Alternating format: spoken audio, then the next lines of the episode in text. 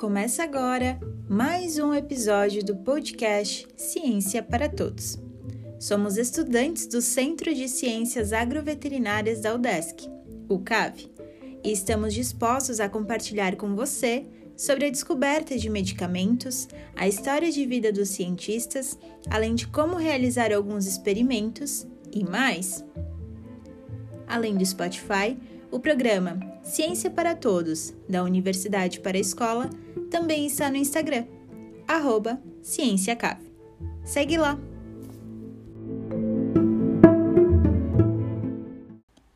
Olá, meu nome é Brenda e hoje iniciarei uma nova temporada no nosso podcast com o tema Histórias Farmacológicas.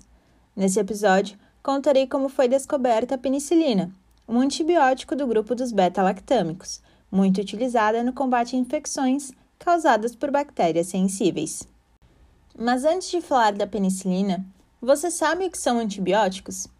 São substâncias que eliminam ou inibem a multiplicação de bactérias no organismo, auxiliando o sistema imune a controlar a infecção.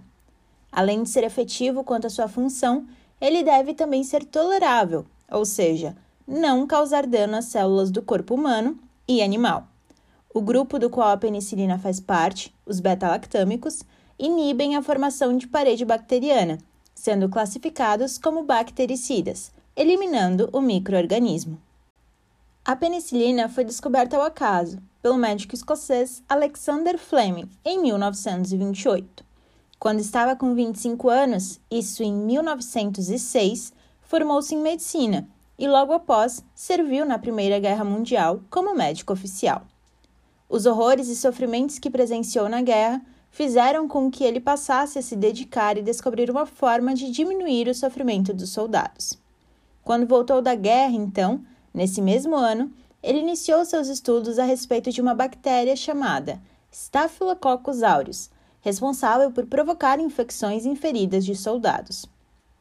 Em um determinado dia, resolveu sair de férias e, por descuido, deixou as culturas bacterianas em seu laboratório sem acondicionamento correto nem supervisão. Quando Fleming retornou algumas semanas depois, percebeu que as culturas estavam repletas de bolor e que o ideal seria jogá-las fora.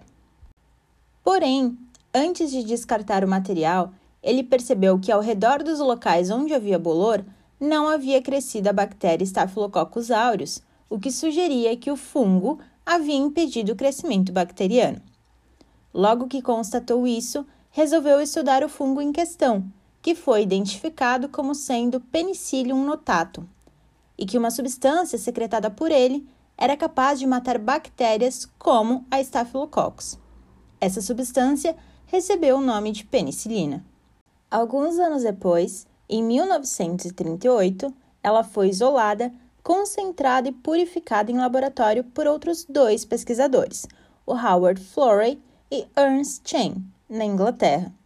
Os avanços continuaram até que, em 1940, o primeiro paciente humano recebeu antibiótico para curar uma grave infecção. Com o advento da Segunda Guerra Mundial, foi possível testar amplamente a penicilina, com sucesso na cura de inúmeros processos infecciosos, salvando milhares de vidas. Assim foi iniciada a era da busca de antibióticos eficazes contra todos os tipos de bactérias conhecidas. Por um tempo, acreditou-se que os problemas com as doenças bacterianas haviam chegado ao fim. Porém, o uso indiscriminado desses medicamentos, não apenas da penicilina, provocou a seleção de cepas bacterianas resistentes, facilitando o surgimento do que chamamos hoje de superbactérias. Por conta disso e de outros fatores, que a venda de antibióticos é controlada e somente deve ser feita com a presença de prescrição ou receita médica em duas vias: uma que fica com o paciente, e a outra que fica retida na farmácia. Reiteramos aqui que não se deve tomar antibiótico por conta própria, nem mesmo se for um que sobrou de um tratamento anterior. Além disso, apesar de serem práticas comuns, o tratamento deve ser realizado pelo tempo prescrito pelo médico, sem interromper o uso do antibiótico, mesmo que os sintomas melhorem. A outra prática que não recomendamos é doar o antibiótico que sobrou de algum tratamento para alguém que sofre do mesmo problema. A receita médica é sempre pessoal e intransferível. Caso exista qualquer dúvida com relação ao seu tratamento, procure seu médico. Para medicamentos vencidos ou excedentes, o descarte pode ser feito em farmácias e unidades básicas de saúde que realizam a coleta desses itens.